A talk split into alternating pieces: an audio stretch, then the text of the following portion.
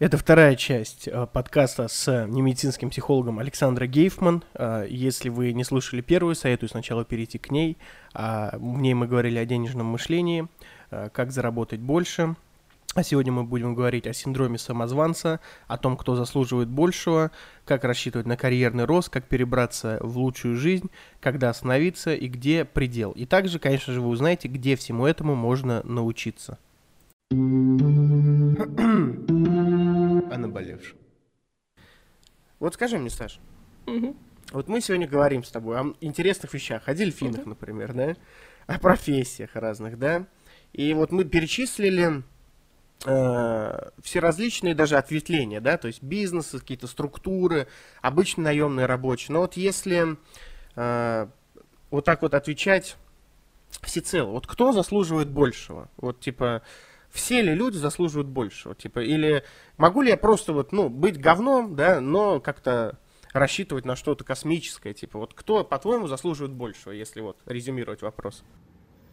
А, вот эта история, вот знаешь, а, мне режет слух слово «заслуживает», потому что как будто бы есть некая рука, дающая, которая говорит – ты заслужил, не знаю, поставил галочки в 100 пунктах, и вот тебе по заслугам даю, не знаю, 650 миллиардов евро.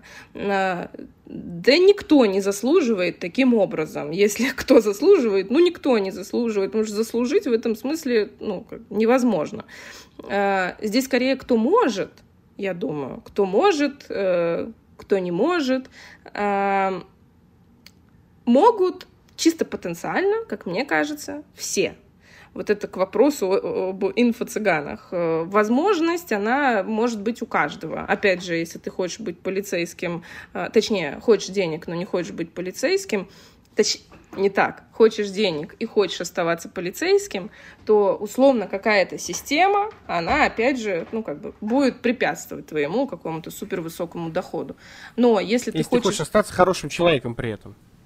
Ну, думаю, да, да. Да, про хороших людей, все, окей, если хочешь остаться хорошим человеком, да, то э, с точки зрения поиска возможностей э, и с точки зрения использования их, это опять-таки просто широта э, допущений.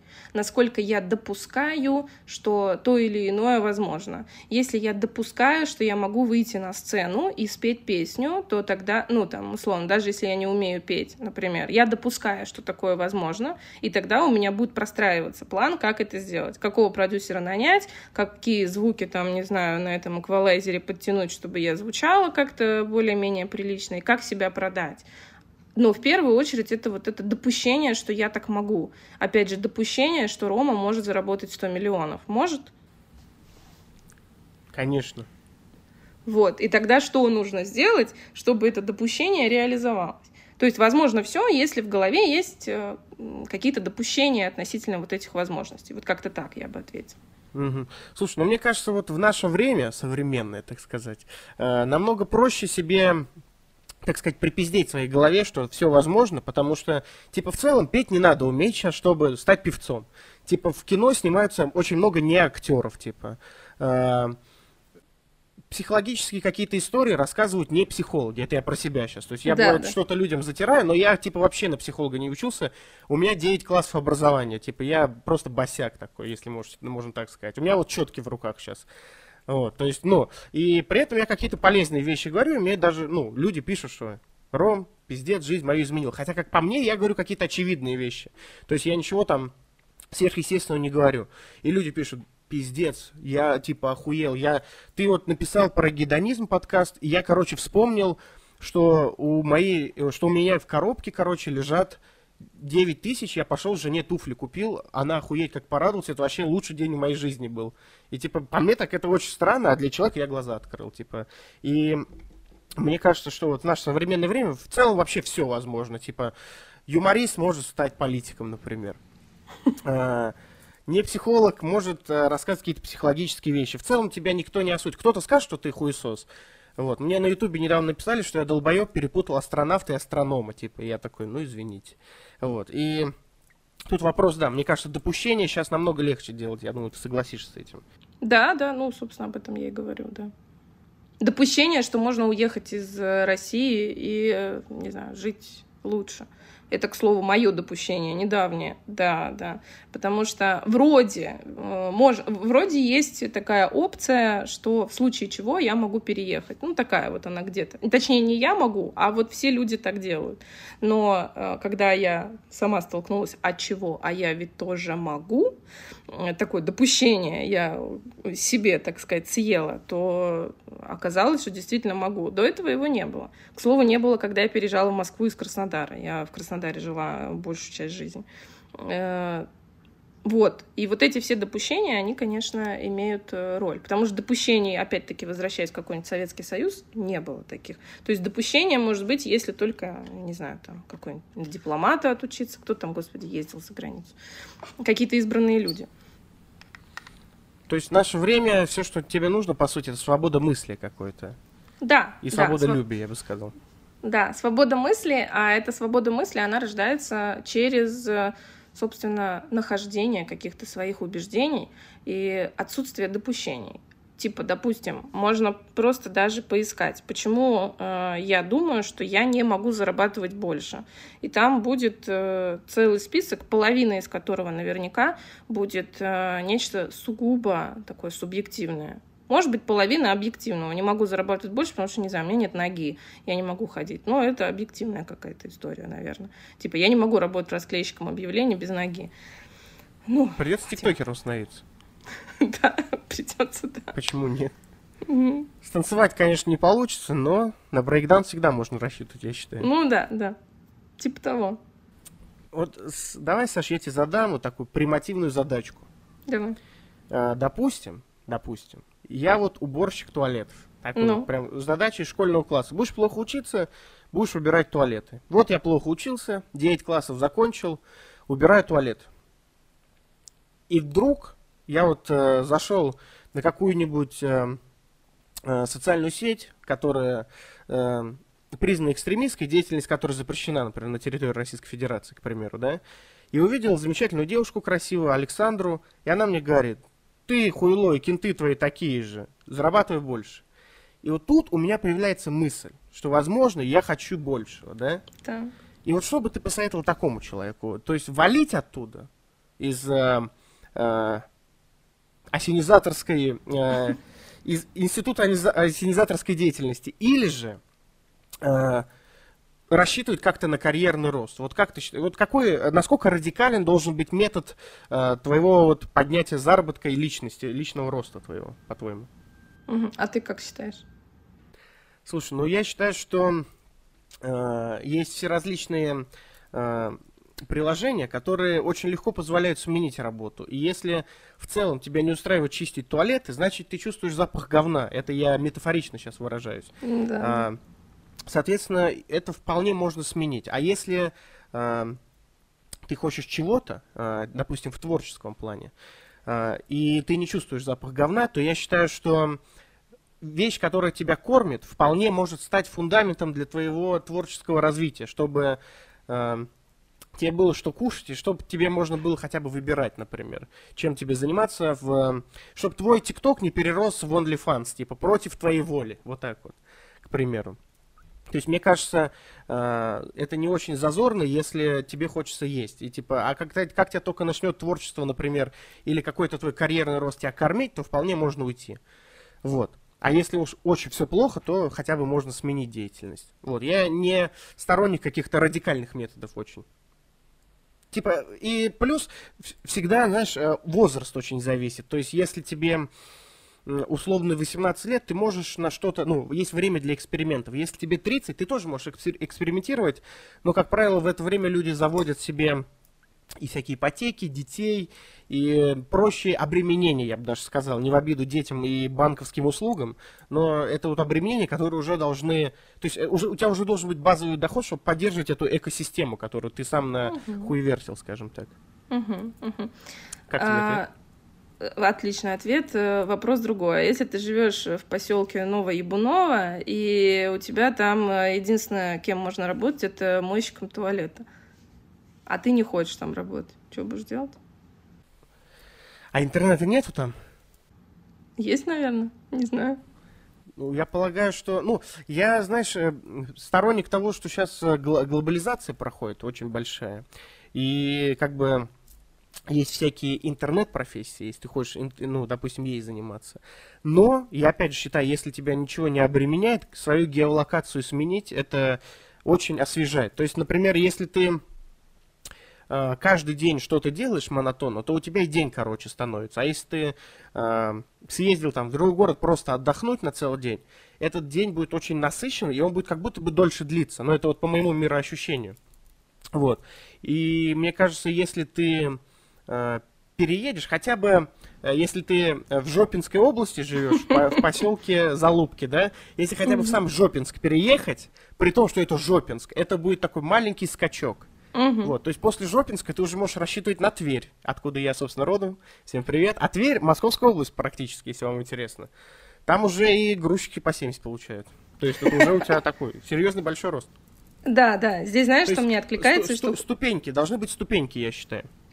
Что мне откликается и что хочется здесь прямо отметить, э, это история про ступенчатость. Действительно, если я живу в поселке Новоибуново, единственное, кем я могу работать, это э, мойщиком туалетов. И да, интернет такая же прекрасно, но у меня Siemens A35, потому что на большее у меня нет денег. Э, Siemens, доставшийся мне от прабабушки еще, кстати какой-нибудь, то да, единственное, что можно сделать, как мне кажется, в первую очередь, это во всяком случае переехать чуть-чуть на ступень условно выше. Там, где уже есть не только мойщики туалетов, но и грузчики какие-нибудь.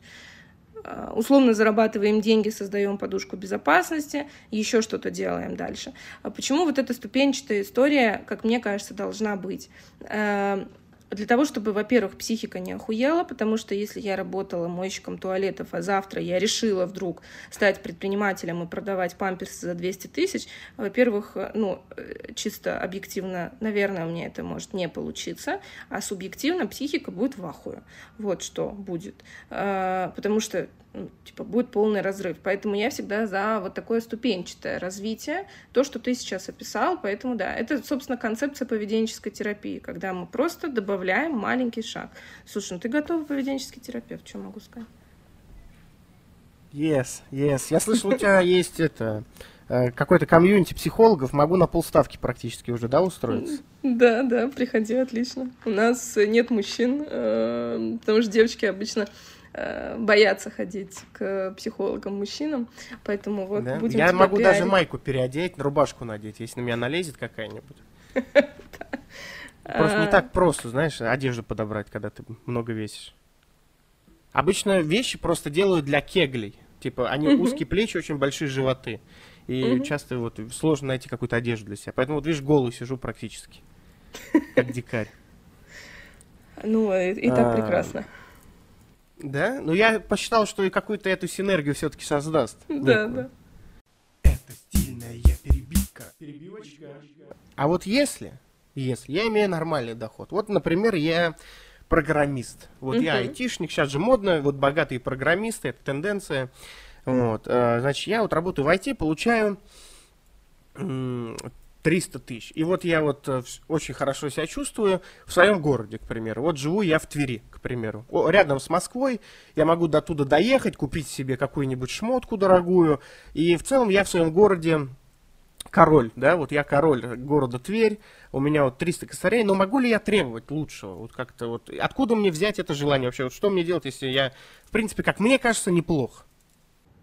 А зачем тогда что-то делать? Я сторонница того, такого подхода, что если не болит, то как бы мы туда и не смотрим. Можешь ли ты лучше? Ну, наверняка, может быть, придет какая-нибудь э, Саша и расскажет тебе, что, блин, ты можешь больше, давай маленькими шажочками, там, следующая, не знаю, Москва, а потом Нью-Йорк, и вообще все возможно. Но ты будешь слушать эту Сашу сраную и думать, нахуй вообще, блядь, мне это надо. Я поехал, купил себе Луи Виттон и сижу в своей квартире, работаю и вообще хорошо себя чувствую. И тогда, ну, как бы Саша идет нахуй действительно, потому что, что, сидишь, ну, хорошо себя чувствуешь. Я здесь не знаю, как бы основная э, концепция, собственно, психотерапии и вообще любой психологической работы чувствовать себя хорошо. Угу. Ну, то есть чувствуешь ты себя хорошо, все, конец. То есть, если я себя ровно чувствую, мне это не надо, к примеру. Ну, по сути, да. Просто здесь надо задать себе вопрос. Это какая-то защита психологическая? То есть я этого не хочу, потому что э, считаю, что это невозможно, или там еще что-нибудь, эти ограничения, с которыми мы сталкиваемся, это потолок. Я в потолок упираюсь, или я его вижу и думаю, да и неплохо он тут стоит. Ну, то есть я его вижу, и он, типа, как-то вот скреплю, да, что не, было бы неплохо, если бы его не было. Или смотришь на него и думаешь, что ну и ладно, ну и пусть будет. Ну, то есть здесь важно еще свериться, конечно, не защита ли это какая-то психики, что типа мне не надо чего-то большего, потому что я недостоин или потому что я не умею. А, ну, или же ты просто типа, ну, не хочу, мне и так комфортно. Угу. Переводя на пацанский язык, самцы и самочки, если вдруг самочкам нужен пацанский язык, если вы чувствуете себя хорошо, подумайте, вы правда чувствуете себя хорошо? Или вы просто, опять же, сыкло и боитесь себе признаться, что можно круче? Типа, может, у вас яиц не хватает просто? Подумайте об этом. Домашнее угу. задание. Всем, всем написать на стене, а большие ли у меня яйца? Если у вас есть доска, вот такая с маркером, перманентно угу. напишите, а, а настолько ли большие у меня яйца? И вот сидите и думайте. Аналитика всегда важна, я говорю. Так вот, э, Саш, вернемся к тебе. Угу. Вот скажи мне, э, как вот э, принять и полюбить себя в трудовой сфере? Ты можешь вот с этим как-то помочь, например? Вот, например, я фитнес-тренер, да? Да. К примеру. И вот я как будто бы, знаешь, вот я работаю, у меня все хорошо, у меня стоит э, там тренировка, не знаю, там 2000 рублей в час, да? И вот я вот как бы тренирую, и все мне хорошо. Но я понимаю, что я так год работаю, два работаю. И вот э, как будто бы я уже себя чувствую то есть мне комфортно уже, а, то есть я не стесняюсь а, говорить, что я там фитнес-тренер, у меня есть какая-то тачка, но как мне полюбить себя, чтобы, например, а, взять свою волю в кулак и, допустим, поднять цены, например. Uh-huh. Вот, что может uh-huh. фитнес-тренер? То есть там же больше, чем через час ты не прыгнешь. То есть в сутках 24 часа. Вот. Я вот не хочу быть я не хочу быть бизнесменом, я не хочу открывать свой фитнес-клуб, я не хочу открывать э, какой-нибудь комьюнити тренеров, я не хочу становиться блогером, к примеру, не знаю почему. Вот я хочу быть э, фитнес-инструктором, но э, дорого оплачиваемым, например. Угу. Как вот мне доказать себе, что я вот могу поднять ценник? Угу. А, ну, во-первых, должен быть хоть один прецедент. То есть попробовать поисследовать. Если хоть одну тренировку я смогу продать за 5000 рублей, значит, в целом я могу. И тогда мы просто опираемся на прошлый опыт и перекладываем, ну, условно, мы умножаем его. А, поэтому создать один прецедент в качестве упражнения. Типа, смогу, у меня будет хоть один клиент за 5000. А, это первое. Второе. А, если я по-прежнему хочу просто тренировать и не хочу там, как ты говоришь, открывать зал там и все остальное, то тогда могу ли я собирать группы? То есть просто больше заработать за тот же час, если у меня будет несколько клиентов одновременно. И это будет стоить чуть дешевле. Например, как ты сказал, 2000, а групповая, не знаю, тренировка будет стоить 1000 рублей. Но при этом за эти 2000 у меня будет один клиент, а за 1000 рублей за час у меня может быть 5 клиентов. Тогда это уже 5000 за час. Э, поэтому что нужно, чтобы поднять? Во-первых, э, протестировать вообще возможно ли это. Может ли хоть один клиент э, заплатить мне 5 тысяч. И дальше поисследовать, что в этот момент я чувствовал, что в этот момент я думал, и, соответственно... А если, я, а если я боюсь, что меня нахуй пошлют? Мне скажут, ты что, дурак, какие 5 тысяч рублей? Ты что, за кого себя принял-то вообще? Типа вот так вот. Если я вот боюсь отказа, например, что мне сделать? Может быть, перед зеркалом голым встать и предложить самому себе как-то раскрыть? Или вот что сделать, скажи мне? Есть ли какие-то упражнения, может быть? Когда я боюсь, что, у меня, что меня кто-нибудь пошлет нахуй, поэтому я не делаю того, что я хочу, важно перестать видеть в других людях маму или папу. Потому что, ну, типа, можно прям поставить тогда до абсурда довести, что со мной разговаривает не условный Василий Николаевич, мой клиент, а мама. Угу.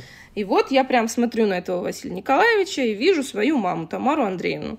А, потому что на самом деле это так а, Почему? Потому что ребенок э, очень боится того, что э, родители там, не знаю, будут гневаться, потому что условно есть вот этот страх, что э, если что, меня выгонят тут из дома, ну, условно, и я не выживу. А маленький ребенок действительно не выживет потому что, типа, детеныши человеческие очень долго в зависимости находятся от э, своих родаков, господи. Э, и получается, что так как мы много времени в детстве зависели от родителей, ну, э, было уже такое выученное, что ли, поведение, что если что, надо не облажаться, потому что иначе я не выживу. А, правда в том, что выживете уже, так как, э, ну, типа, все взрослые люди. Если уже больше, не знаю, 16, 15, 16 лет, то уже точно выживете. А, в отличие от пятилетнего ребенка, например. И тогда, получается, когда я общаюсь с другим человеком, боюсь, что он меня пошлет, можно прямо эту картинку. Мне пять, передо мной Тамара Андреевна, и я вот боюсь, что она меня выгонит из дома. Насколько абсурдной будет эта картинка? Наверняка очень абсурдной. Особенно если я мужик, и мне 40, э, и я вдруг почему-то боюсь, что меня пошлет какая-нибудь эта маленькая пиздюшка 20-летняя, э, которая платит мне деньги за тренировки. Ну, то есть увидеть какие-то конкретные образы, потому что это чисто субъектные отношения, точнее, объектные отношения с объектами, которые находятся внутри меня. Мама, папа, дядя, учительница в школе и так далее. Передо мной стоит нереальный человек, то есть условно увидеть реального человека, который даже если пошлет нахуй, ничего глобально не произойдет. А вот с маленьким ребенком произошло бы ну, во всяком случае, так э, психика рассуждает. Почему она так рассуждает, я уже сказала. В этом это, есть ну, функциональная ну, часть. Это типа опять это фундаментальный такой это, это термин, что все проблемы из детства.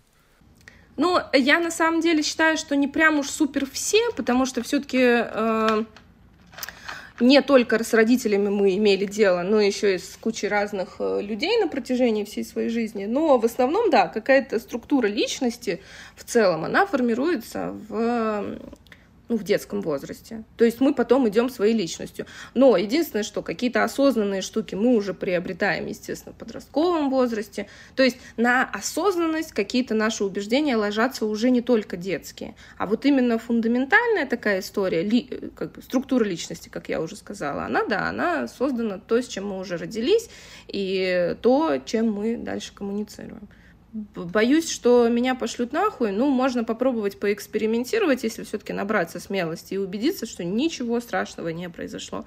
Более того, скажу больше, на самом деле все росли с родителями и боялись, что их э, пошлют нахуй. Поэтому получается, что мы общаемся с тем же ребенком, который тоже боится, что его пошлют нахуй. Ну так, на подумать.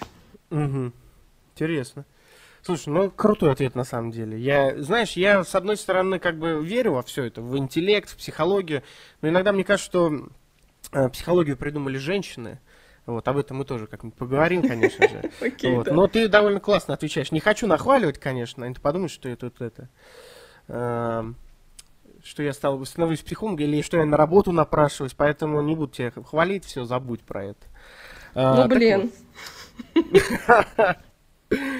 Саш, вот скажи мне, а вот когда остановиться, где предел? Вот ты как, как, какого черта? Вот как думаешь, Рокфеллеру, например, нужно вот э, думать об этом всем? Или вот, ну, где вот мой предел? Где мой предел? Где э, предел Костин, дорогого любимого нашего? И вообще, вот есть ли какой-то предел в этом? Есть предел там, где есть э, предел, ну, как бы, опять-таки, личностной вот этой истории. То есть, насколько масштабно я могу рассуждать и думать. Я уверена, что ни Рокфеллер, ни какой-нибудь Билл Гейтс, ни тот же Стив Джобс, они не хотели э, заработать денег на то, чтобы купить крутую тачку. Они хотели, как я уже сказала, да, они хотели что-то создать и пустить это, условно, продать то, что продукт какой-то своей э, интеллектуальной деятельности. И, соответственно, потом они, эквивалент, который они заработали, э, там, много денег, немного денег, там, и так далее. То есть, э, условно, Рокфеллер э, существует не потому, что он когда-то прошел курсы по денежному мышлению от какой-нибудь э, известной нам Елены Блиновской, и вдруг он решил, что я сейчас заработаю все деньги мира. Нет, он хотел что-то создавать.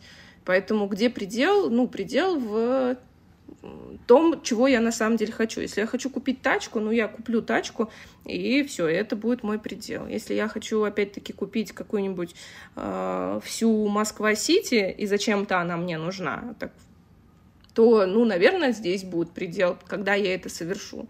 Если я хочу создать инновационный какой-то продукт, э, который будет вообще аналогов, которому не будет, типа, не знаю, Apple, э, я это сделаю. Ну, точнее, аналоги, конечно, уже есть, но я имею в виду в свое время.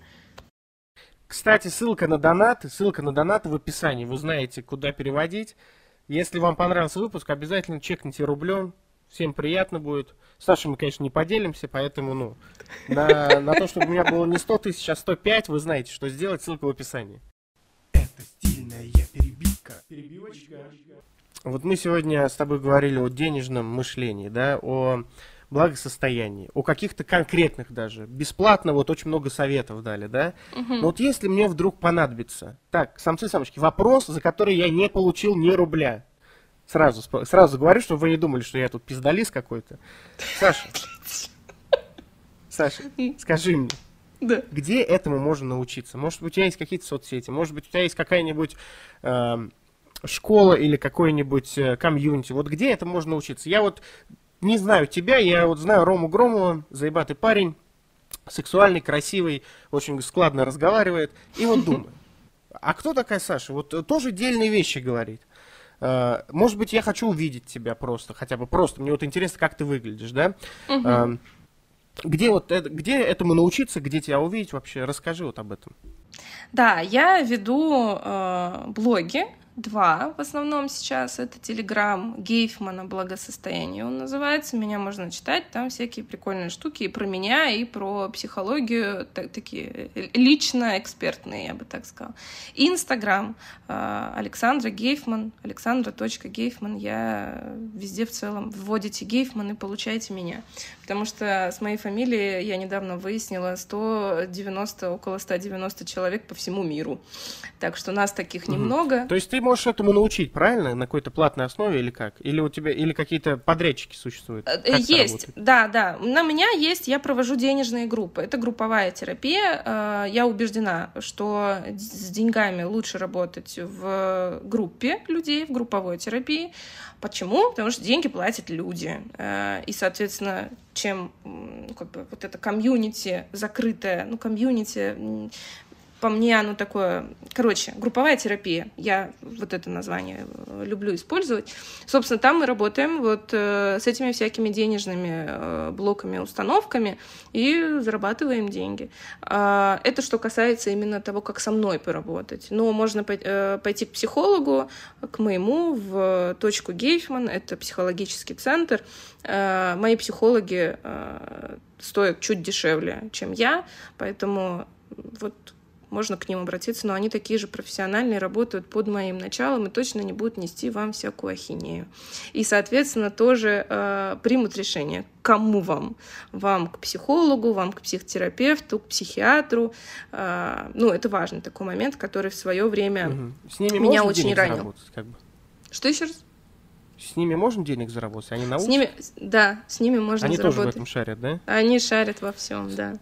Самцы и самочки, если вы э, жадный человек и не хотите рублик мне закинуть по ссылке в описании, то вы можете все равно туда зайти, потому что все ссылки на Сашу и на ее соцсети я, конечно же, оставлю в описании. Можете зайти, посмотреть. Только письки не слать, честно, сразу вам говорю, ребят, так дела не пойдут. Вот. Пусть шлют. Имейте в виду. То есть, то, а, ребята, письки шлите обязательно, значит, теперь. Вот. Посмотрим, проведем посмотрим. психологическую может, диагностику. Может быть, конкурс пенисов проведем, не знаю, конкурс репостов. Что-нибудь такое придумаем в итоге. Да, консультация за фото члена. Зависит от э, формы, размера и, конечно же, Согласна. архитектуры. Конечно. То есть, некраси... если у вас некрасивый член, даже не шлите, ребят. Забудьте про это. Перебивка. Перебивочка. На такой приятной ноте, конечно, хочется закончить наш э, наш цикл замечательных передач, по телевизору практически. Если заканчивать, то только на членах, я считаю, в таких Согласна. Согласна. А, прежде чем я попрощаюсь, э, дадим последнее слово Александре, чтобы как бы не заканчивать на мне. Александр, может быть, ты что-то хочешь пожелать? А, я что хочу? Э, хочу, чтобы а, вы следили за своим состоянием не только в контексте денег, но в контексте трех составляющих. Это физического самочувствия, как вы едите, как вы спите, как вы себя чувствуете в целом. А, с точки зрения людей, которых вы слушаете, в том числе здесь, вообще везде, какую информацию от каких людей вы получаете, чтобы она была для вас полезна, скорее. Полезна не в контексте каких-то новых знаний, а просто даже приятно. И, конечно, это история про то, сколько вы зарабатываете денег и насколько вам это важно, интересно, насколько вы хотите больше, или, может быть, вам достаточно. То есть вот эти три составляющих, на мой такой скромный взгляд, и есть концепция благосостояния. Пускай будет у вас. А я лишь хочу сказать, что я рад был вас слышать. Надеюсь, вы рады были слышать меня. С вами был Громов Роман, замечательная Александра и подкаст «Наболевшим». До новых встреч! О наболевшем.